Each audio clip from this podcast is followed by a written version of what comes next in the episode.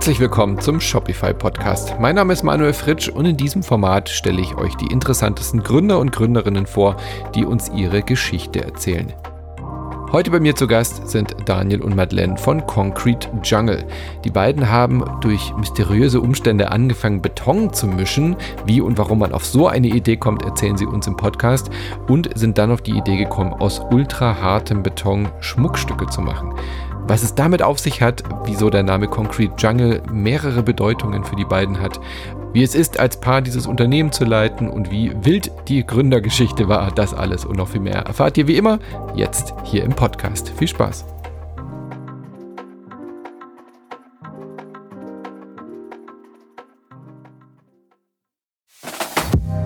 Ja, hi, ich bin der Daniel, einer der Gründer von Concrete Jungle und äh, ja, neben mir sitzt die liebe Madeleine, die sich jetzt auch vorstellt. Ja, ich bin die Madeleine, die Gründerin von Concrete Jungle. Side Fact, wir sind auch ein Paar, weil wir das immer mal gefragt werden. Genau, und ihr habt zusammen Concrete Jungle gegründet. Dann erzählt doch mal, was ist denn Concrete Jungle? Äh, was macht ihr und was, was, was, was, ist, was bedeutet der Name für euch? Ja, das ist immer ganz lustig. Also Concrete heißt äh, wörtlich übersetzt Beton auf Englisch. Und ähm, damals, ähm, als wir so ein bisschen angefangen haben mit Beton äh, zu experimentieren, habe ich mir so super viel YouTube-Tutorials ähm, reingezogen und äh, Sachen gelesen und überall war Concrete, Concrete, Concrete. Und ich war dann im Keller und war die ganze Zeit mit unserer Betonmischung beschäftigt. Und dann läuft im Radio auch so das Lied von Alicia Keys und Jay-Z mit Concrete Jungle, Where Dreams Are Made of der Stelle. Mhm, guter Song. ja, guter Song. Und dann dachte ich mir so, ah krass, jetzt check ich endlich, was dieses Concrete Jungle heißt. und ähm, da war so ein bisschen die Idee zum Namen geboren, weil wir sind aus Frankfurt, Betondschungel und ähm, mhm. fanden das ganz cool und finden es jetzt im Nachhinein auch ganz, ganz gut mit der CI, weil wir auch immer weg wollten von Beton ist nur grau, sondern mit dem Dschungel da auch noch eine zweite Komponente, äh, Komponente jetzt so ein bisschen haben. Mhm. Aber äh, Moment mal, jetzt muss ich doch mal einkrätschen. Äh, was, was, in dem Moment, wo wir mit Beton rumgemischt haben, das klingt ja nicht nach einem Standard-Hobby. Warum fängt man einfach an, mit Beton rumzumischen? Also da, da, da fehlt mir noch so ein bisschen der Kontext. Was hast du mit Beton zu tun? Ja, da würde ich mal kurz an die Madeleine übergeben, weil das eigentlich alles mit ihr angefangen ich habe 2012 meine Diplomarbeit als Innenarchitektin geschrieben mhm. und habe in dem Projekt sehr viele verschiedene Betonarten ähm, mit eingebaut. Und man muss da, wenn man eine Diplomarbeit im Innenarchitekturbereich schreibt, nicht nur Pläne abgeben, sondern eben auch eine Materialcollage. Und dann haben wir angefangen, in der Uni mit Beton eine Materialcollage zu gießen es war eine völlige Katastrophe. Der Hausmeister hat uns definitiv auch gehasst, weil wir haben, wir haben gar keine Ahnung gehabt von dem Material an sich. Es hat auch nicht funktioniert, wie wir uns das gedacht haben. Und wir haben die Reste einfach in den Abguss äh, geschüttet, was man halt auf jeden Fall nicht machen uh. sollte. ähm, aber Daniel war dann total angefixt von dem Material und hat dann irgendwie, es war so, egal wo wir hingegangen sind, er hat Dinge in Beton gesehen. Er hat Dinge mhm. in die Hand genommen und gesagt, das könnte man auch aus Beton machen. Also er war super, super angefixt und hat sich dann total in diese Materie reingearbeitet. Okay. Warst du auch irgendwie in Architektstudium oder was wie oder wart ihr da einfach schon ein paar und hast deswegen Kontakt zu den Betonresten gehabt oder wie kam das? Äh, nee, also gar nichts. Ich habe äh, Lehramt studiert, also ganz andere Baustelle. Mhm. Ähm, ich habe immer als guter Freund hat er mir bei meiner Abschlussarbeit geholfen. Richtig, ja. Ich war ja noch, äh, muss mich ja noch beweisen. mhm. Nee, ähm, also ich habe schon immer Dinge so gern gemacht. Ähm, ich war jetzt nicht so mega handwerklich begabt, aber habe halt immer Lust gehabt und ähm, das kam dann irgendwie so ein bisschen. Wir haben das so gegossen, wie gesagt, es war total die Katastrophe, aber irgendwie habe ich gedacht, ähm, man kann coolere Sachen daraus machen und ich hätte irgendwie Lust, das nochmal zu machen. Und dann hat das so ein bisschen angefangen, dass ich meinen Keller leer gemacht habe und dort so eine kleine Werkstatt reingemacht habe und ähm, angefangen habe, mich so mit damit zu beschäftigen und alle möglichen Dinge aus Beton zu gießen, ja. Und mhm. ähm, irgendwann kam die Madeleine dann runter und hat so gefragt, so, ja, was machst du denn hier eigentlich? Und dann habe ich gesagt, ja, ey, ich habe jetzt äh, so und so viel Kurse mir gegeben und ich war auch auf einem Seminar und habe mich nochmal weitergebildet, weil es gibt so ein UHPC-Beton, das ist so ein Ultra High Performance Concrete. Den benutzt man in der filigranen Architektur eigentlich nur für so richtig krasse Brücken oder Bauteile, die halt so eine enorme Stabilität benötigen. Mhm. Und ähm, dann habe ich sie so gezeigt, hier, ich habe Visitenkarten aus Beton gemacht, habe einen Stifteständer aus Beton gemacht und äh, total viele Sachen. Und ähm, ja, und dann hat sie gemeint, okay, krass, wenn, wenn das aus deinem Beton alles möglich ist, dann mach ich mal ein bisschen Schmuck für mich selbst. Okay. Das war so ein bisschen der Startschuss auch. Genau, und das ist auch das, was ihr jetzt macht. Das haben wir nämlich gar nicht dazu gesagt, wenn man noch nicht äh, euch kennt. Also ihr macht Schmuck aus Beton oder mit Beton, mit diesem speziellen Beton. Aber ich fand es witzig, dass du einfach so eine Faszination für dieses Material entwickelt hast. Also du warst einfach äh, angefixt von diesen Eigenschaften oder vom von der Haptik oder was war das, was dich daran so fasziniert hat? Oder dass man es in alle möglichen Formen gießen kann. Was war da so der Reiz für dich? Ja, also ich glaube, an sich ist der Prozess halt mega spannend, weil du hast halt am Anfang gar nichts und dann mischst du halt den Beton an, du baust die Form und dann trocknet es und danach hast du quasi so ein Objekt geschaffen, was es vorher halt nicht gab. Bei Holz mhm. und bei anderen Materialien, da trägt man ja meistens Sachen ab oder äh, macht aus großen Sachen irgendwie kleinere Gegenstände und das hat mich irgendwie so fasziniert, dass man da, wenn man den Formbau gut macht, dann halt äh, komplett neue Dinge erschafft, ja. Mhm. Und Madeleine, für dich war, wie, wie, wieso ist der erste Gedanke, oh, du machst Sachen aus Beton, ja, lass uns Schmuck machen. Das ist doch nicht wahrscheinlich der erste, die erste Assoziation, die man beim Wort Beton hat, oder? Ähm, das kam tatsächlich auch erst so mit der Zeit, ähm, weil so der unser beider Wunsch war am Anfang eigentlich mehr in diese Möbel- und äh, mhm. Wohnaccessoires-Richtung zu gehen. Also ich meine, bei mir lag es irgendwie so nahe, vom Interior-Bereich dann so mehr diese größeren Dinge anzuzielen.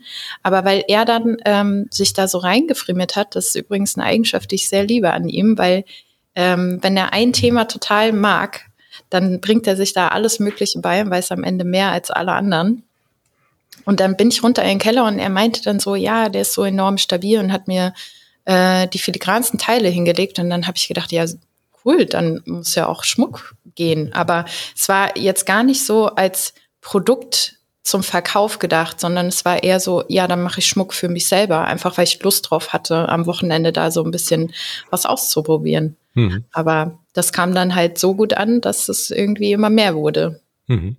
Das heißt, du hast erstmal so ein bisschen rumexperimentiert, ein paar Schmuckstücke für dich gemacht und wie habt ihr dann gemerkt, dass da mehr dahinter sein könnte? Also für mich klingt das jetzt momentan noch so, als war das noch so, alles klar, das ist so ein kleines Hobby, das äh, macht irgendwie Spaß oder habt ihr gleich gemerkt, das ist auch eine Produktidee? Also du warst ja dann wahrscheinlich erstmal fertig mit deinem Studium, hattest, bist du davon ausgegangen, dann irgendwie in, in einem Architekturbüro anzufangen oder wie war da euer Status?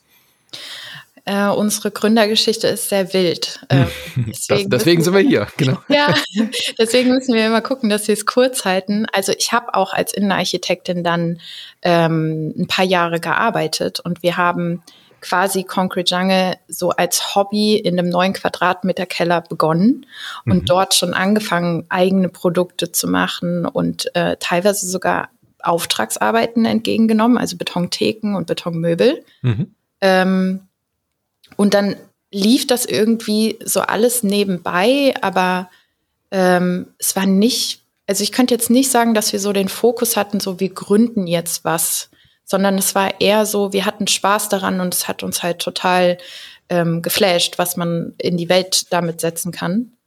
Und ähm, dann hat sich so eine Eigendynamik entwickelt. Wir haben dann einen Auftrag bekommen für eine Betontheke in Gießen und da hatten wir noch nicht mal eine Werkstatt.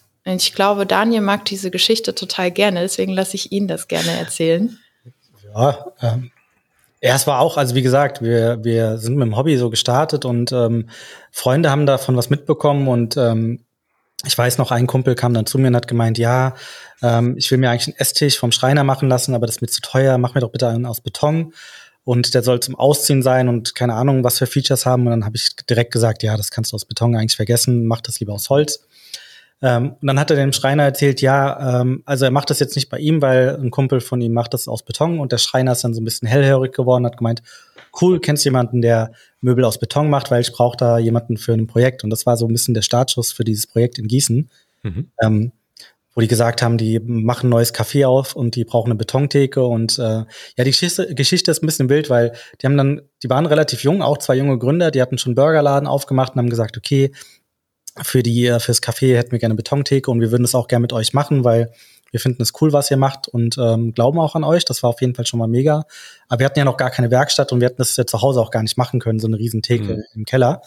Und dann habe ich zu denen gemeint, also ich weiß, wie es geht, aber wir haben gar keinen Platz dafür und ähm, ich weiß nicht, wie wir das für euch machen sollen. Und äh, die waren dann so locker drauf, dass die gesagt haben, ja, ist kein Problem wir kommen im Sprinter vorbei, ihr ladet euren Mischer ein, eure Betonsäcke und ihr gießt es hier vor Ort, weil das eh gerade Baustelle. Mhm. Und ähm, ja, das war eine wilde Story. Also es waren irgendwie 36 Grad, auch nicht so die besten Voraussetzungen, um Beton zu gießen, ja, weil er dann so schnell aushärtet. Mhm. Und ähm, haben dann mit dem Schreiner zusammen dort eine riesen Form gebaut und den Micha hingestellt und äh, in zwei Tagen in einem Kraftakt da diese Theke gegossen. Auch zum ersten Mal so was Großes. Also ich habe zwar gesagt, wir können das, aber ich war jetzt äh, innerlich nicht so selbstbewusst, dass ich gesagt habe, ah ja, schon zehnmal gemacht, das wird schon. Mhm. Deswegen ähm, äh, war das so unser erster Auftrag, auch wirklich so auf dem kleinen Gewerbe. Also ich habe noch ein Gewerbe angemeldet durch Promotion, also nicht mal die Firma gegründet, aber das war so der erste Auftrag, ähm, für den es halt Geld gab. Und ähm, für mich auch innerlich irgendwie so eine Sache, als wir dann vor der fertigen Theke standen, das Café war offen, das sah mega geil aus, wo ich mhm. gesagt habe, okay, krass, das haben wir gemacht und äh, das ist auf jeden Fall irgendwie was, was Potenzial hat und wo man mehr draus machen soll. Also das war innerlich mhm. schon so ein bisschen der Punkt, wo wir gesagt haben, jetzt verlässt es langsam so ein bisschen diesen Hobbycharakter. Ja, ich glaube, wir haben beide zusammen, also wir haben da in Latzhose gestanden, waren jeden Tag total dreckig und körperlich erschöpft und dann saßen wir im Auto. Jedes Mal, wenn wir nach Hause gefahren sind, haben wir uns angeguckt mit einem breiten Grinsen im Gesicht und so, mhm. okay, wow, das ist unser erster Auftrag und wir können da echt was draus machen. Also aber das war, glaube ich, so der erste Moment, wo wir gedacht haben, ey, wir könnten uns damit selbstständig machen und es gibt uns voll das gute Gefühl und es war so eine Euphorie im Auto, ähm, dass wir dann gesagt haben, okay, wir, wir starten das jetzt. Hm. Ja klar, es braucht immer so einen Startschuss, gell? in dem Moment, wo man merkt, okay, da, da könnte auch mehr dahinter sein. Wie war denn dein Status zu der Zeitpunkt, Daniel? Also was hast du denn, wenn ihr das so nebenher gemacht habt, wo warst du da zu dem Zeitpunkt? Ja, also das ist auch der Part, der, glaube ich, noch ein bisschen wilder ist als bei Madeleine. Es wird immer wilder hier. ja, ja. ähm, also ich habe, wie gesagt, Lehramt studiert, war auch mhm. schon in den Endzügen, ähm, habe äh, nebenbei, um mir das Studium zu finanzieren, sehr viel ähm, Promotion gemacht für Bentley, mhm. was ein ziemlich cooler Studijob war. Und ähm, dann waren wir halt an diesem Punkt, wo Concrete Jungle irgendwie Fahrt aufgenommen hat. Ich mit dem Grundstudium fertig war und eigentlich ins Referendariat gemusst hätte. Und ähm, ich kannte das halt von meinen Freunden, die halt im Referendariat waren und die waren zwei Jahre lang komplett weg vom Fenster. Also mhm. komplett Feierabend, auch abends nicht mehr irgendwie ein Bier trinken oder so. Das war wirklich, da habe ich, hab ich gewusst, wenn du das machst, dann, dann kannst du gar nichts mehr machen nebenbei. Mhm. Und ähm, dann stand ich so ein bisschen vor der Entscheidung, okay, Concrete Jungle nimmt jetzt Fahrt auf, äh, wir wollen was draus machen. Äh, ich müsste eigentlich ins Referendariat jetzt und ähm, habe dann überlegt, wie, wie kriegt man das irgendwie unter einem Hut? Und dann hatte ich überlegt, ich könnte eigentlich das Studium abbrechen und Promotion nebenbei machen, aber Promotion ist halt irgendwie auch nicht so sicher, weil mal kommt was, mal kommt nichts. Und ähm, dann kam zufälligerweise ein Jobangebot äh, hier aus Frankfurt von Bentley und dann habe ich dort äh, eine Vollzeitstelle im Marketing und Verkauf angenommen und mhm, ähm, okay. Dann hat sich das ganz cool kombinieren lassen, weil die Madeleine konnte dann quasi kündigen und Vollzeit Concrete Jungle machen und mhm. ich habe dann ähm, bei Bentley zwei Jahre gearbeitet und ähm, dann auch gekündigt und ähm, bin dann zu Concrete Jungle. Mhm, so aber eben aus einer etwas sichereren Position dann eben quasi das weiterlaufen lassen. Sehr gut. Ähm, und gibt es einen Bentley aus Beton schon?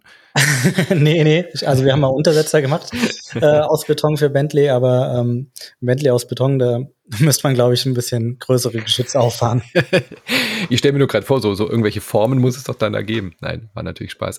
Ähm, die die Sache mit dem, mit dem Beton, ist das nochmal noch eine Detailfrage? Ist das eine spezielle Mischung? Also du hast ja schon gesagt, ist, du hast diesen Beton entdeckt, dieser Ultra-Hard-Beton oder was das ist.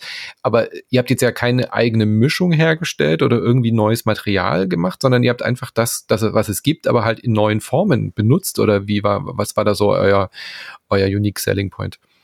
Ja, nee, ist eigentlich genau umgekehrt. Also wir haben tatsächlich eine eigene Mischung entwickelt und ähm, das ist auch schon ein bisschen eine Raketenwissenschaft. Also unser Beton steht, besteht aus zwölf verschiedenen Komponenten und einer gewissen, ähm, also einem gewissen Verfahren, wie man es anmischt und ähm, wie, wie es trocknet. Und ähm, also der ganze Prozess ist halt so, dass der Beton dadurch unsere eigene Mischung ungefähr 18 Mal so stabil ist wie Beton aus dem Baumarkt. Mhm. Ja? Und ähm, ab einer bestimmten Qualität, also man misst das in Druckfestigkeit, ähm, gilt Beton halt als Ultra-Hochleistungsbeton und da sind wir weit drüber und das war halt schon ein langer Prozess und da haben wir schon durch sehr viel Forschung und Ausprobieren und auch durch ähm, Weiterbildung die eigene Mischung entwickelt und, und Fails.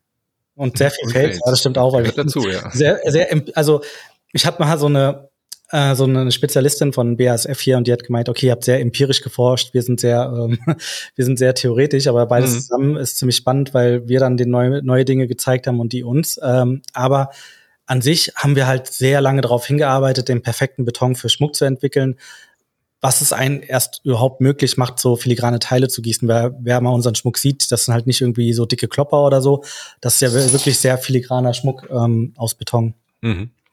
Aber es ist jetzt schon so, wie soll man sagen, ihr habt jetzt kein Patent auf diese Mischung oder so, sondern ihr habt euch halt einfach jetzt so immer weiter spezialisiert auf diese bes besondere Art, aber man kann, das ist ein normaler Baustoff dann im Endeffekt oder ist es jetzt euer, eure Mischung, die man quasi irgendwie nur bei euch kriegt? Ja, also die Mischungen, die können nur wir anmischen, weil wie gesagt, mhm. wir wissen, ähm, wir kennen die Geheimformel wie bei Coca-Cola. genau und aus dem gleichen Grund auch kein Patent, weil Coca-Cola mhm. würde auch nie ein Patent anmelden, mhm. ähm, weil das dann öffentlich wäre. Aber ich sag mal, dass unser USP ist nicht nur die Mischung. Klar, das ist so die ja. Basis, damit können aber wir. Aber das Know-how steckt halt da drin, genau. Genau, ja. ja. Also das ermöglicht uns halt sehr viel, aber und ich würde sagen, unser USP liegt eher im, im Design und natürlich in Kombination mit dem Material. Mhm. Madeleine, gibt es denn viele Leute, die Betonschmuck machen oder seid ihr auch da in dem Bereich ähm, quasi, ja, habt ein Alleinstellungsmerkmal? Ähm, also ich würde schon sagen, wir haben ein sehr starkes Alleinstellungsmerkmal, aber wir waren auch damals, als ich das äh, begonnen habe, nicht die Ersten, die Betonschmuck gemacht haben. Mhm. Ähm, es gibt aber keinen auf dem Level und es gibt auch keine richtige, würde ich jetzt sagen, Betonschmuckfirma oder ein Brand äh, mhm. in dem Sinne. Ähm, Beton ist ja an sich auch ein Material, was so ein bisschen zu dieser äh, DIY-Geschichte passt und äh, wo viele halt zu Hause so mit diesen neuartigen Schmuckbeton und Bastelbeton-Sachen äh, ausprobieren. Aber so wie wir es machen, auf dem Level und in dieser Qualität und in der Festigkeit und allem drum und dran, gibt es niemanden. Hm. Man sieht es auch auf eurer Webseite sehr eindrucksvoll, so ein Schmuckstück, was aus der Hand rutscht und dann auf dem Boden und man hat schon so, man hat schon nur diesen Schockmoment, aber es passiert halt einfach nichts. Also das ist natürlich auch ein, ein, großer Unterschied. Man denkt bei Beton erstmal so, okay, das wird sofort brüchig oder reißt oder irgendwas, aber das ist ja genau das, was eure Mischung dann ausmacht. Ja, ne? das sind, sind natürlich auch die Vorurteile, die ja, wir ja, erstmal aus den Köpfen der, der Leute rausbringen äh, müssen mit Marketing oder mit äh, FAQs oder mhm vielen Nachrichten, die wir da haben. Also die erste Frage ist immer, ist das schwer? Und die zweite Frage ist, ja, wenn das runterfällt, bricht das nicht. Ähm, ja. ja. Und auf eurer Seite selber, jetzt auf concrete-jungle.de, äh, auf dem Shopify-Shop, da gibt's ja hauptsächlich die, die, die Schmucksachen zu entdecken. Aber macht ihr denn weiterhin auch sowas, so Anfragen wie jetzt eine Theke für eine Bar oder sowas? Also ist es trotzdem noch Teil eures äh, Business, solche, solche Sachen zu machen, so Auftragsarbeiten, oder habt ihr euch jetzt voll auf diesen Schmuck konzentriert? Ähm, das war vor ein paar Jahren so ein schleichender Prozess, dass wir immer mehr gemerkt haben, also wir haben äh, im Prinzip eine richtige Betonmanufaktur gegründet und das hat sich dann aber in den Jahren so verändert, also das Businessmodell an sich. Ähm, am Anfang waren es viele Auftragsarbeiten und ähm, wir haben immer wieder gemerkt, du machst ja nichts nochmal. Du machst immer alles neu, musst dich neu hm. reindenken, musst neu auf die Baustelle fahren. Es muss dann am Ende halt auch bis auf den Zentimeter oder Millimeter passen. Ähm, und es wurde dann auch irgendwann zu viel. Also ich meine, wir waren am Anfang zu zweit. Ähm, und dann mal so eine 300 Kilo Platte drehen, also beim Trocknungsprozess allein schon drehen oder ausliefern, das ist halt schwierig, ja. Hm. Und ähm, dann haben wir einfach gemerkt, also A, kam der Schmuck viel besser an und B, war es natürlich auch äh, so ein bisschen von Lagerkapazität, Werkstattgröße, äh, eigene Designs umzusetzen. Es war halt mehr unser Produkt, anstatt eine Auftragsarbeit zu machen, wo der Kunde dann eben den Wunsch hat vom Design her. Hm. hm deswegen war es eher so, ja, ein schleichender Prozess. Und ich würde sagen, wann, also wir machen gar nichts mehr äh, an Auftragsarbeiten ich, wir sagen immer, wenn Nike um die Ecke kommt oder irgendjemand mhm. äh, krasses und sagt, macht, macht mal dies oder jenes, dann würden wir wahrscheinlich nicht Nein sagen, aber aktuell gar nichts mehr in der Richtung. Ja. Ja, wie du schon gesagt hast, man, so einen Schmuck, den macht ihr halt und dann kann man dann auch mehrere machen, oder? Man hat dann auch die, die Expertise, die Erfahrung, wie das mit den filigranen Dingen funktioniert und bei einer Auftragsarbeit muss man sich halt jedes Mal neu reindenken. Aber es ist ja durchaus noch eine Alternative, die irgendwas auffangen könnte, wenn irgendwas, äh, keine Ahnung, wenn, wenn Sachen äh, nicht so klappen, wie man sich vorstellt, hätte die immer noch die Möglichkeit, da auch das Geschäftsfeld weiter zu erweitern. Ich glaube, diese Flexibilität sollte man immer ein bisschen hm. im Hinterkopf haben. Egal, also der, der Bentley aus Beton, der kommt dann doch noch. Ich sehe es schon. Genau, das heißt, ihr habt euch dann voll auf diesen Schmuck konzentriert. Wie ging das denn dann los, dass ihr gemerkt habt, okay, das ist auch ein Produkt, was, ja, was wir im großen Stil irgendwie verkaufen können? Seid ihr dann direkt bei Shopify gelandet? Habt ihr erst andere Dinge ausprobiert? Habt ihr erst nur irgendwie über ein Ladengeschäft vielleicht auch nachgedacht? Wie waren da so die, die Schritte? Also der erste Schritt war so ein bisschen, dass wir zwar Freunde hatten, die natürlich immer sagen, alles ist cool, aber wir wissen wollten, kommt es auch bei dem Kunden an und mhm. ähm, wir sind dann auf den Designmarkt gegangen. Also es ist hier in, in der Gegend, ähm, gibt es so eine Reihe Style-Märkte, die sind, glaube ich, auch deutschlandweit. Ähm, da haben wir einen Stand gemietet und ähm, die Sachen mal hingestellt und gedacht, okay, wir schauen mal, wie es so beim normalen Publikum ankommt und wie es sich verkauft.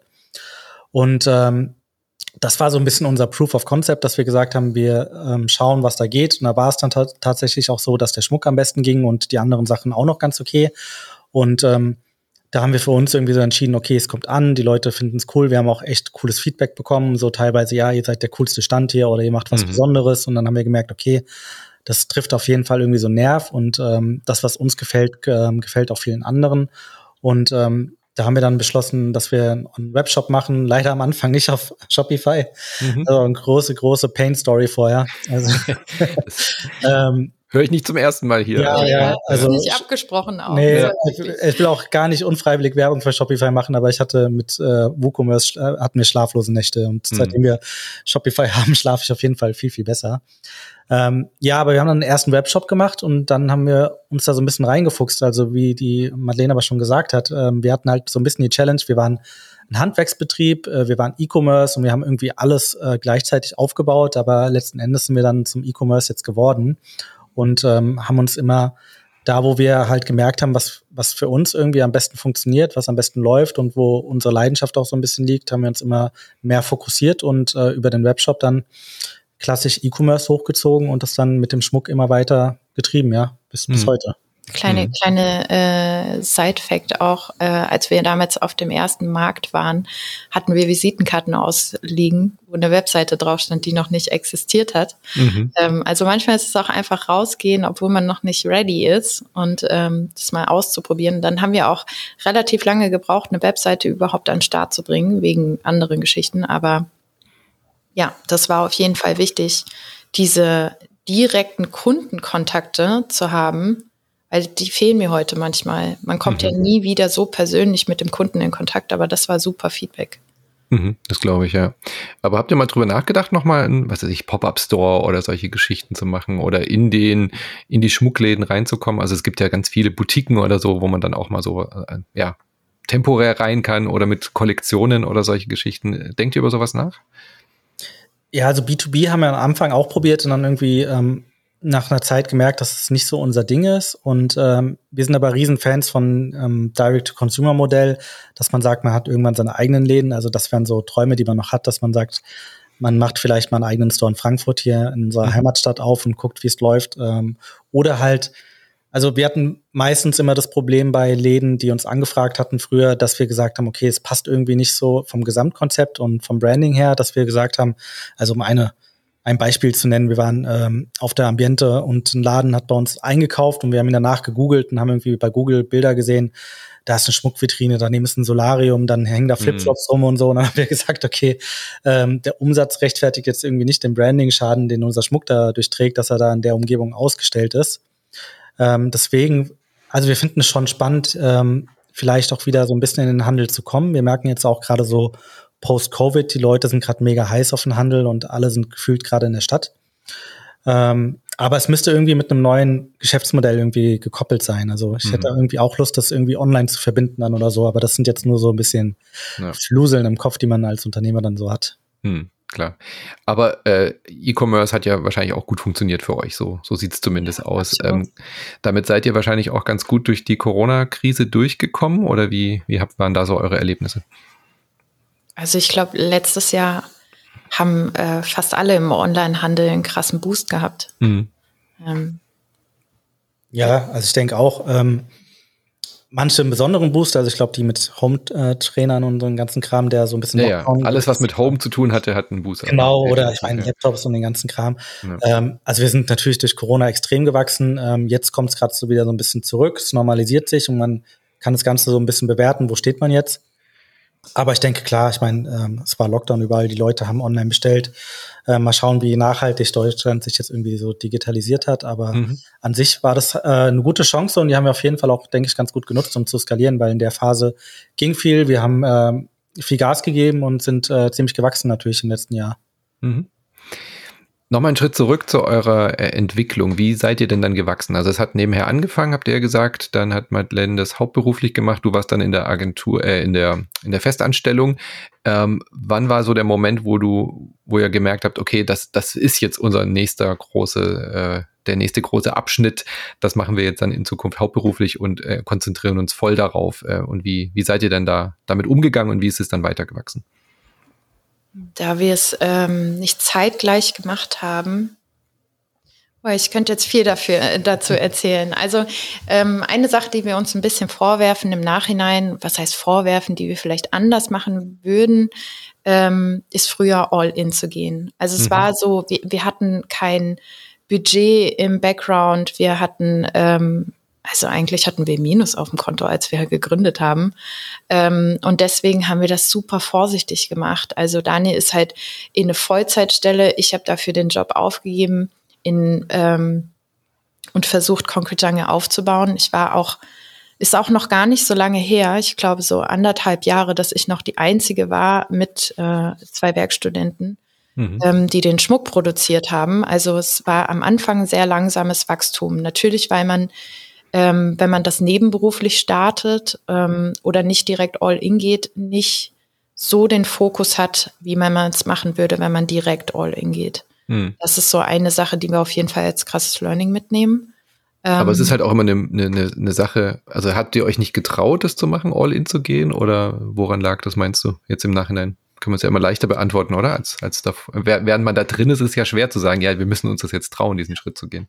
Ja, also ein gutes Beispiel bei mir ist ja, ich habe ja dann fast zweieinhalb Jahre in dieser Vollzeitstelle gearbeitet und äh, die Medi hat das so lange alleine gemacht, bis es dann irgendwann von, von dem Workload und von der Belastung gar nicht mehr ging und mhm. sie gesagt hat, okay, äh, es muss jetzt sich was ändern, sonst geht es nicht mehr so weiter und sie schafft es sonst nicht mehr. Und ähm, mein Plan war eigentlich die ganze Zeit gewesen, ich spare die ganze Zeit durch die Vollzeitstelle was an, habe so einen Puffer, keine Ahnung, von 15.000 Euro vielleicht oder 20.000 Euro und kann mich dann irgendwie ein paar Monate oder ein halbes Jahr oder keine Ahnung wie lange selbst finanzieren und kann mhm. quasi meinen Lohn mir selber so erarbeiten bei Concrete Jungle. Ähm, an dem Punkt war es dann halt so, dass ich von heute auf morgen gekündigt habe. Ich habe auch gar kein Geld auf dem Konto gehabt und war dann die erste Woche hier und dachte so, okay, jetzt muss ich direkt im ersten Monat schauen, dass wir mein Gehalt jetzt reinbekommen, ja, weil es war ja nicht so, dass da schon so viel bei rumkam. Ähm, ich habe aber dann gemerkt, auch wieder so Thema Fokus, ich war dann hier, ich hatte so viel Zeit auf einmal, weil ich ja nicht mehr arbeiten musste mhm. und konnte so viel Dingen endlich mal nachgehen, zu denen ich die ganze Zeit nicht gekommen bin und die auch richtig ausarbeiten und ähm, verbessern auch. Verbessern auch und mit, mit Maddie zusammen einfach so viel Sachen dann angehen, für die vorher keine Zeit war und sie war dann auch ein bisschen entlastet, dass äh, nach zwei Monaten sich das schon so gelohnt hat und äh, alles äh, funktioniert hat und ich mir gedacht habe, oh krass, hätte ich das gewusst, hätte ich irgendwie so ein, zwei Jahre vorher gekündigt, ja. Aber das mhm. ist dann schon so ein bisschen der Mut, weil man ja ähm, schon irgendwie Angst hat, ja, aber wo, wo kommt das Geld dann her und wie schafft man das? Aber als Learning und im Nachhinein hätte ich natürlich auch gedacht, okay, hätte ich mich eher getraut und ähm, wäre auch selber früher all in gegangen, wäre das bestimmt ähm, für Maddie besser gewesen, dann weil hätte es nicht so mhm. lange allein gestruggelt und für mich wahrscheinlich auch, weil ähm, ich natürlich auch da voll Bock drauf hatte. Ähm, ich finde es aber immer schwierig, dann zu sagen, so hätte, hätte Fahrradkette, ähm, aber ich versuche das auch andere mitzugeben, so traut euch, weil im Endeffekt, ähm, wenn ihr, wenn ihr an das Unternehmen, also an das Startup glaubt und irgendwie auch wisst, das funktioniert, wenn ihr da richtig am Ball bleibt, dann ähm, kann man eigentlich schon eher gewinnen als verlieren, würde ich sagen. Ich glaube, bei uns ist es halt auch nochmal so ein sehr spezieller Fall. Also es ist ja nicht so, dass wir Produkte eingekauft haben und die wieder verkauft haben, sondern ja. wir haben eben eine noch nie dagewesene Produktion aufgebaut, ein noch nie dagewesenes Produkt und Betonmischung. Das heißt, ähm, all das Geld, was wir verdient haben in unseren Jobs, in der Anstellung haben wir in Concrete Jungle gesteckt. All das Geld, was wir mit Concrete Jungle verdient haben, haben wir in Concrete Jungle gesteckt. Das heißt, es kam halt in den ersten Jahren erstmal gar nicht so dieser Flow rein, dass man so eine Liquidität äh, aufbaut, sondern es war eher super viel Entwicklung und super viel erstmal schauen, dass man das so hinbekommt, anstatt irgendwie, äh, dass man gemerkt haben, okay, das läuft richtig gut, jetzt äh, schon ein bisschen skalieren oder so. Ähm, ja, das war definitiv am Anfang halt so ähm, dieser Aufbau und äh, dann dieses All-In-Gehen mit, mit so einem man weiß noch selber vielleicht noch gar nicht, ob das Produkt so funktioniert, weil es eben noch nie da gewesen ist. Ist halt schwierig gewesen. Hm, klar. Ja, aber es ist halt schwierig. Ja? Hinterher weiß man es immer mehr, dass man ja. hätte, hätte es anders machen können, aber ähm, auf jeden Fall ein wichtiges Feedback, sich da auch zu trauen. Ich glaube, das ist auch so eine Story oder so ein Moment, der sich durch alle GründerInnen-Stories hier durchzieht. So dieses, wann ist der Moment, wo ich mich traue, all in zu gehen? Manche machen das von Anfang an, manche machen so wie ihr erst mit Sicherheitsrücklagen und so weiter und ist immer den, den richtigen Moment da abzupassen, das ist halt extrem Super schwierig und das ist halt auch das, wo man wirklich diesen Mut dann auch braucht. Ähm, wie ging es denn dann weiter? Also du warst ja dann äh, wahrscheinlich, so hört man raus, sehr glücklich, als dann Daniel auch all in gegangen ist. Wie seid ihr dann weitergewachsen? Was hat das im Unternehmen dann verändert? Ja, ähm, also erstmal war es eine Riesenveränderung, als er mit dazugekommen ist, weil mhm. ähm, ich weiß noch, dass wir damals, da, da, waren wir noch nicht so lange in der Werkstatt, in der wir jetzt sind und ähm, ich war so in diesem Alltagsstruggle, dass ich teilweise Versandetiketten noch per Hand geschrieben habe oder mhm. Rechnungen teilweise noch manuell, weil ich immer noch nicht das richtige Tool rausgefunden habe, wie kann ich das ähm, Problem lösen, dass ich das nicht mehr manuell machen muss. Und als er da war, hat er sofort diese ganzen Probleme, die ich hatte, in die Hand genommen und äh, er ist sowieso ein, so ein digitales Genie. Also gefühlt so jedes Programm, das neu auf den Markt kommt, das hat er sich schon angeguckt. Ähm, dann hat er erstmal solche Sachen angefangen und dann waren so viele, äh, also Zeitersparnisse schon da. Mhm. Ähm, dann hatte sich meine Mutter ähm, angeboten, bei uns einzusteigen, was auch ein Riesenschritt für sie war. Ähm, und eine Werkstudentin, die ich schon von früher kannte, die im Praktikum, ähm, da wo ich gearbeitet habe, als Innenarchitektin gemacht habe. Und dann nahm das so ein bisschen so langsam seinen Lauf, dass wir gemerkt haben, okay, wir können jetzt so die ersten Leute holen. Aber auch das, das war auch so eine Hürde. Ich glaube, das auch, da habe ich jetzt gehört, viel, viele Gründe, so eine, so eine Hürde, erstmal die ersten Leute einzustellen. Mhm. War das eine Hürde für euch auch, ja? Ja. Absolut. Ja, also ich finde vor allem. Vor allem oder wegen neuen Leuten? Nee, ich glaube, Verantwortung. Ähm, Verantwortung und die erste Vollzeitstelle war auch schwieriger. Aber Werkstudenten, da wusste man, okay, die studieren und wenn jetzt ein ja. Werkstudentenjob wegbricht, da bricht da nicht die Welt für die zusammen. Ähm, aber natürlich, wir haben es auch meistens so gemacht, dass wir Leute eingestellt haben, bevor wir das Geld auch dafür hatten, weil wir dachten, die bringen uns dann so viel mehr, ähm, was wir schaffen können, dass das sich äh, refinanziert. Das hat zum Glück auch geklappt.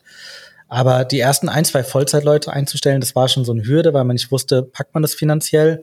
Und ähm, nachdem die Hürde irgendwie geknackt war, die nächsten 20 Leute, also die nächsten 10, 15 Leute einzustellen, war dann nicht mehr so das Problem, weil man irgendwie wusste, okay, wenn man die richtigen Leute bekommt, dann mhm. äh, bringt es einen so krass voran, dass dann ähm, die Angst da schon mal genommen war. Aber ich glaube, bei den erst, die erste Vollzeitkraft, da muss, glaube ich, jeder Gründer erstmal so ein bisschen oh ja. den Mut zusammennehmen und sagen, okay, äh, ich habe jetzt die Verantwortung, ähm, das Gehalt äh, jeden Monat zu stemmen und ich habe auch die Verantwortung, dass ich irgendwie nicht nach zwei Monaten zu der Person sagen muss, ja, sorry, wir sind pleite oder wir können dein Gehalt mhm. nicht mehr bezahlen.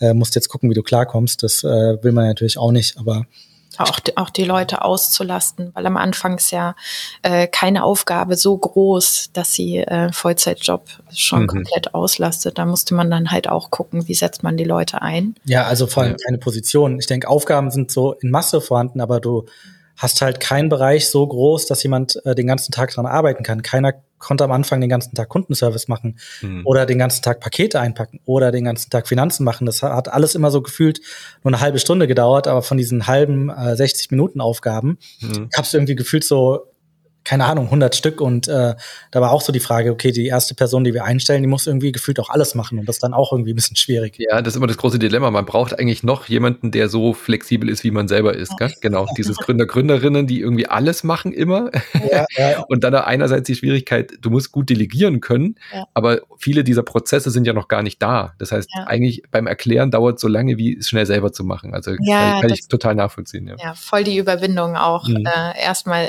weil, weil dann sitzt man da und denkt so, okay, jetzt muss ich dir erstmal erzählen, wie das alles funktioniert, aber mhm. eigentlich mhm. habe ich die Zeit nicht dazu.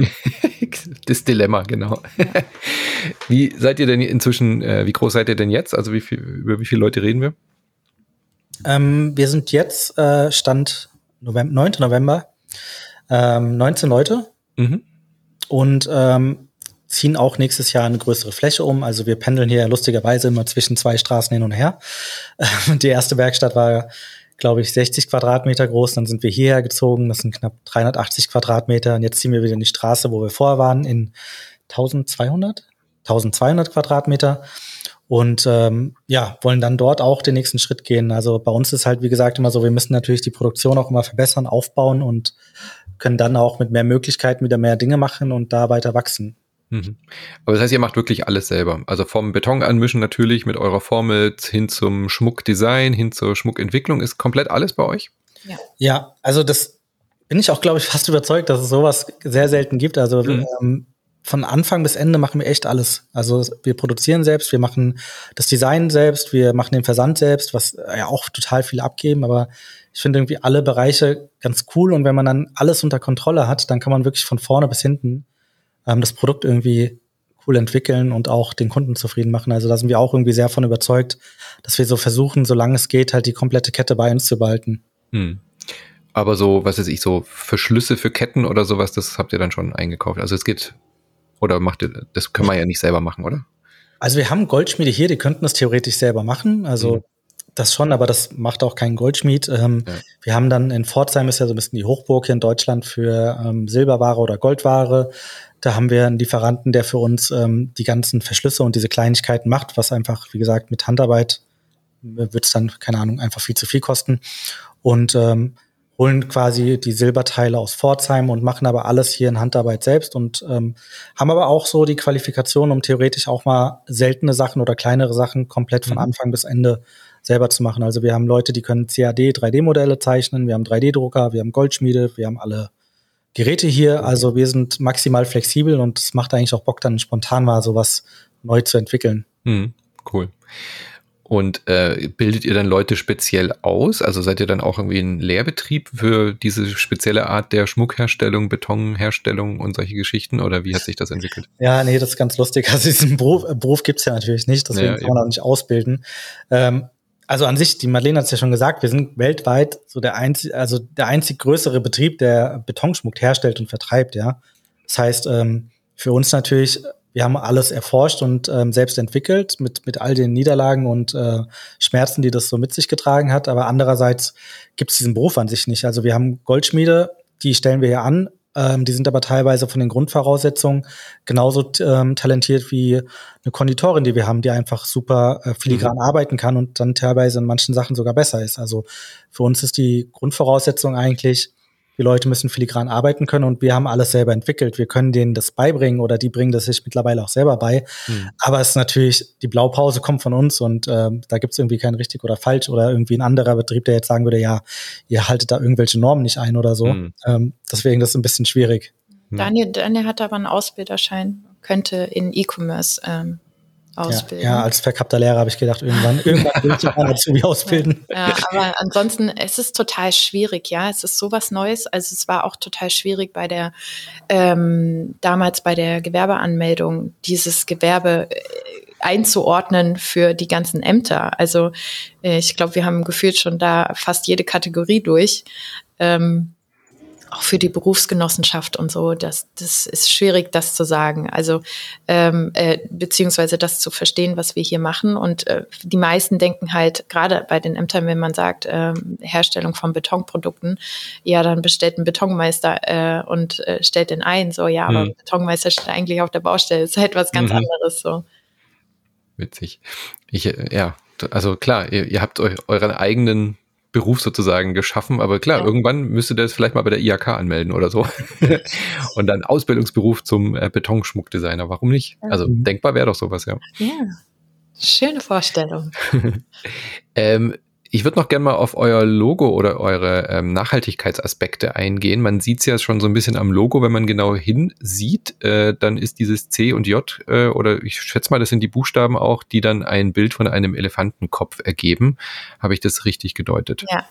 Ja. Wie, wie kommt es dazu? Äh, also uns war es ja wichtig, es, es gibt natürlich, oder als wir gegründet haben, gab es natürlich schon Betonmanufakturen, die so Auftragsarbeiten äh, gemacht haben. Und irgendwie fand ich es total schade, dass äh, immer alle so ein graue CI hatten. Ähm, und mit dem, mit dem Namen gab das natürlich auch super viele Möglichkeiten. Also habe hm. ich gesagt, wenn wir versuchen, mehr in diese Jungle-Richtung zu gehen, dann kann man viel mehr diese Lebendigkeit des Materials darstellen, was man noch alles damit machen kann, was man sich vielleicht noch gar nicht vorstellen kann. Ähm, und natürlich auch durch das Grün die Nachhaltigkeit äh, ein bisschen besser darstellen. Und dass wir das Logo zum Elefanten ähm, designen lassen haben, war so ein bisschen so die Assoziation. Also erstmal ist es, finde ich persönlich, immer besser, ein emotionales Logo zu haben. Also irgendetwas, was so verbildlicht wird, anstatt irgendwie äh, nur ein Buchstaben oder so. Mhm. Ähm, das heißt, unser Logo hat dadurch ein Gesicht bekommen und dann so paar Verbindungen gibt's auch zwischen Beton, also nicht standardmäßig, aber ich habe mir da so ein paar Verbindungen hergeholt. Also nicht nur, dass der Elefant schwer ist und grau, sondern ähm, mhm. unser Beton bildet, wenn er trocknet, eine Elefantenhaut. Das heißt tatsächlich auch so mhm. ähm, im Fachbereich. Und ähm, ja, der Beton äh, vergisst halt auch nichts. Ja, der bildet eine Patina, ist beim Elefanten genauso. Mhm. Und ähm, auch die Alters, also die Alters, nee, wie nennt man das, wie alt ein Elefant werden kann, mhm. ähm, ist ungefähr gleich mit Beton, ich glaube so um die 80 bis 100 Jahre oder sowas. Also da waren so ein paar Assoziationen, die ich mir so rausgeholt habe, aber ähm, letzten Endes ging es eher darum, dieses Bild von Beton so ein bisschen aufzubrechen und dem Ganzen eine Lebendigkeit zu geben. Mhm. Finde ich voll schön, diese Assoziation. Also finde, macht es gleich bildlich oder macht auch diesen, diesen eher naja, diesen eher Baustoff, den man so im Kopf hat, irgendwie auch wärmer oder, ja. oder persönlicher, absolut. Und das Thema Nachhaltigkeit äh, lässt sich damit natürlich auch verbinden. Also ihr pflanzt Bäume bei jeder Bestellung und äh, kümmert euch auch dann äh, um Elefanten, wenn ich das richtig rausgelesen habe. Ja, genau. Also ähm, mit den Bäumen wollen wir schauen, dass wir da auch ein bisschen Abwechslung mit reinbringen, weil ich habe das Gefühl, das machen mittlerweile so viele, dass vielleicht in anderen Bereichen Hilfe nötiger gebraucht wird. Deswegen ähm, pflanzen wir jetzt zum Green Friday nennen wir es, ja, nicht mehr Black Friday, ähm, pflanzen wir Blumenwiesen. Und bei dem Elefanten ist es so, jeder Mitarbeiter, ähm, der seine Probezeit hier bestanden hat, kriegt eine Patenschaft für den Elefanten. Mhm. Und ähm, also die übernehmen wir. Ja. Ähm, mhm. viele sagen das irgendwie falsch, nur die Mitarbeiter übernehmen eine Patenschaft. Nein. Ihr übernehmt sie, ihr schenkt sie quasi den Mitarbeitern. Genau. Denn, genau. Ja, jeder kriegt einen äh, verwaisten Baby-Elefanten. Ach süß. Ja. Aber an sich so das Thema Nachhaltigkeit, ich meine, klar, es ist äh, mega aktuell und jeder sollte es so auf der Fahne haben. Ähm, tun wir auch sehr viel. Wir tun uns mit der Kommunikation so ein bisschen äh, schwer. Wir machen, also wir gehen nicht raus und sagen, wir haben jetzt den nachhaltigsten Schmuck, obwohl wir den wahrscheinlich so hätten. Aber da achten wir halt drauf, dass wir in Deutschland alles produzieren, in Deutschland alles einkaufen, mhm. dass ähm, selbst die Verpackung. Silber. Ja, genau, unser Silber ist recycelt, ähm, Kupfer ist recycelt, ähm, die Verpackungen werden in Deutschland hergestellt aus recyceltem Papier teilweise.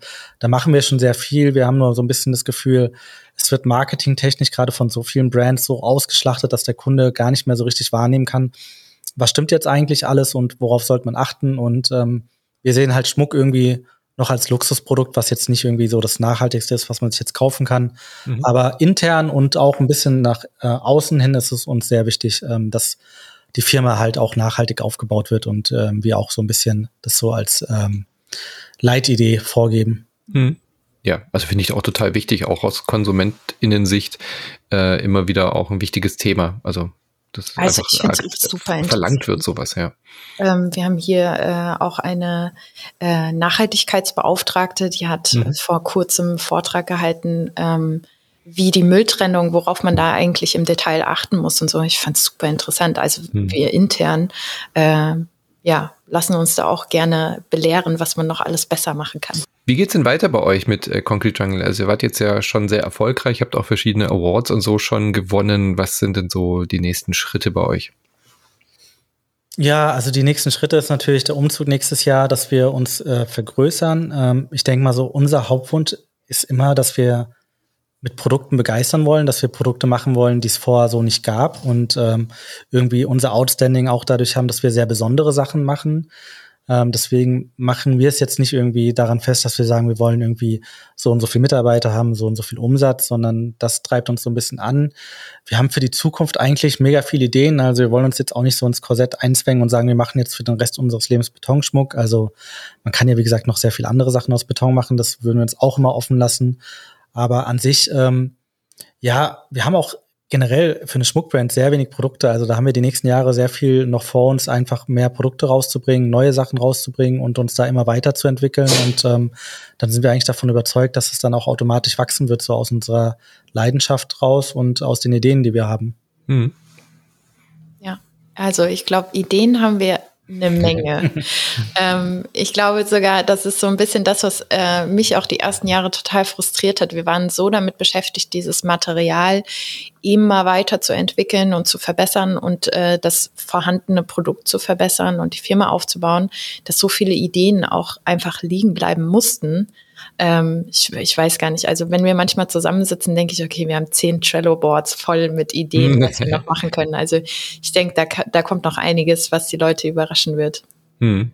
Da bin ich gespannt, ja. Also das hört man bei euch auch raus, dass ihr das Material auch liebt und da, glaube ich, äh, eure Ideen eher gebremst werden müssen, um sich weiterhin zu fokussieren auf bestimmte eine kleine Dinge. Hassliebe. bei, mir, bei mir ist es eine kleine Hassliebe.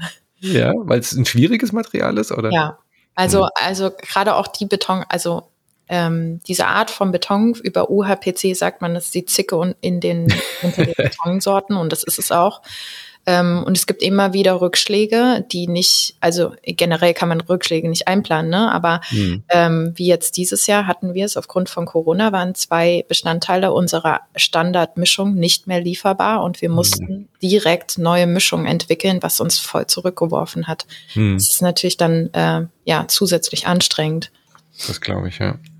Ja, aber es ist, es, ich meine, klar ist es vielleicht ein, ein, schwieriges Material, aber dadurch natürlich auch euer Alleinstellungsmerkmal. Ja. ja? Das, ich meine, niemand kennt sich wahrscheinlich besser aus mit diesem Stoff als auch, ihr jetzt. Dann bisher. versuche ich auch immer die Mitarbeiter zu motivieren. Ich sage mal, je, je, schwieriger das ist, desto weniger Leute können es machen, ja. äh, weil wir immer irgendwo Probleme haben oder immer irgendwas weiterentwickeln müssen. Aber mhm. äh, ja, irgendwo ist es auch so, die, die coolsten Sachen sind meistens sehr aufwendig produziert. Hm, Aber es ist auch klar. manchmal total schön, wenn wir im Team äh, zusammenstehen und es gibt wieder irgendeine, irgendeine Form funktioniert nicht oder das Wetter hat auf einmal umgeschwungen und dann ist die Luftfeuchtigkeit zu, gro zu groß in der Werkstatt mhm. und ähm, der Beton trocknet ganz anders. Und dann finde ich es oh immer Gott. total schön zu sehen, wie alle dann äh, so man steht in der Gruppe zusammen, man hört richtig, wie die Köpfe anfangen zu rauchen. Okay, wie können wir das Problem jetzt noch lösen? Mhm. Ähm, also es wird auf jeden Fall nicht langweilig bei uns. Das glaube ich, ja. Oh Gott, diese mit der Luftfeuchtigkeit. Ich bin ja so ein äh, Hobbybrotbäcker geworden in der Corona-Phase ja. und da merke ich allein schon an so einem blöden äh, Wasser-Sauerteig-Teig, äh, wie da schon einfach Unterschiede sind beim, beim Anrühren. Äh, ich ja. möchte nicht in eurer Haut stecken. Nee. Ja, siehst du, dann, ja, das ist ja auch manchmal äh, vergleichbar bei uns. Wir haben hier auch, wir mischen den Beton in, was sind das für ja, es ist auch ein lustiger Side-Fact. Also wir haben ja äh, mit großen Sachen angefangen, davon gibt's äh, richtig gute professionelle Mischer, aber mhm. für so kleinere Mischungen, das macht halt keiner, weil wie gesagt, wir sind die einzigen Idioten, die so äh, kleine Sachen machen. Da gibt's halt keine richtigen Betonmischer und da nimmt man so Küchenmaschinen. Also wir haben ja, das sind jetzt keine KitchenAids, aber ja, das, das sieht so aus. genau. Also für so einen Bäckereibedarf. Also wir haben auch so eine riesen Teigmaschine äh, eigentlich hier, die, äh, die wir für Betonmischen äh, benutzen. Naja, ist ja auch eine Form von Teig im Endeffekt. Ja. ja. Sehr schön. Cool. Also dann äh, sagen wir natürlich hier nochmal Concrete minus Jungle. Äh, Concrete mit Doppel-C, also vorne C, in der Mitte C. Concrete, das englische Wort für Beton. Minus jungle.de. So, da geht ihr äh, natürlich jetzt alle hin und schaut euch mal die wunderschönen äh, Schmucksachen an von euch beiden. Und dann wünschen wir euch weiterhin sehr viel Erfolg. Vielen Dank für eure Zeit und den Einblick in euer Unternehmen. Und wenn ihr irgendwas Neues launcht und äh, neue Ideen habt, wir machen gerne immer so Updates hier im Podcast, dann schauen wir doch in ein, zwei Jahren nochmal auf jeden Fall bei euch vorbei und fragen, was ihr Neues vorhabt und wie es euch geht. Ja, wenn ihr Lust habt. Ja, cool. Danke für die Einladung. Ja, danke auch für die Zeit, auch den Hörern. Danke, dass ihr euch die Zeit nehmt. Das die, die bis jetzt durchgehalten haben. Vielen Dank. und bis zum nächsten Mal.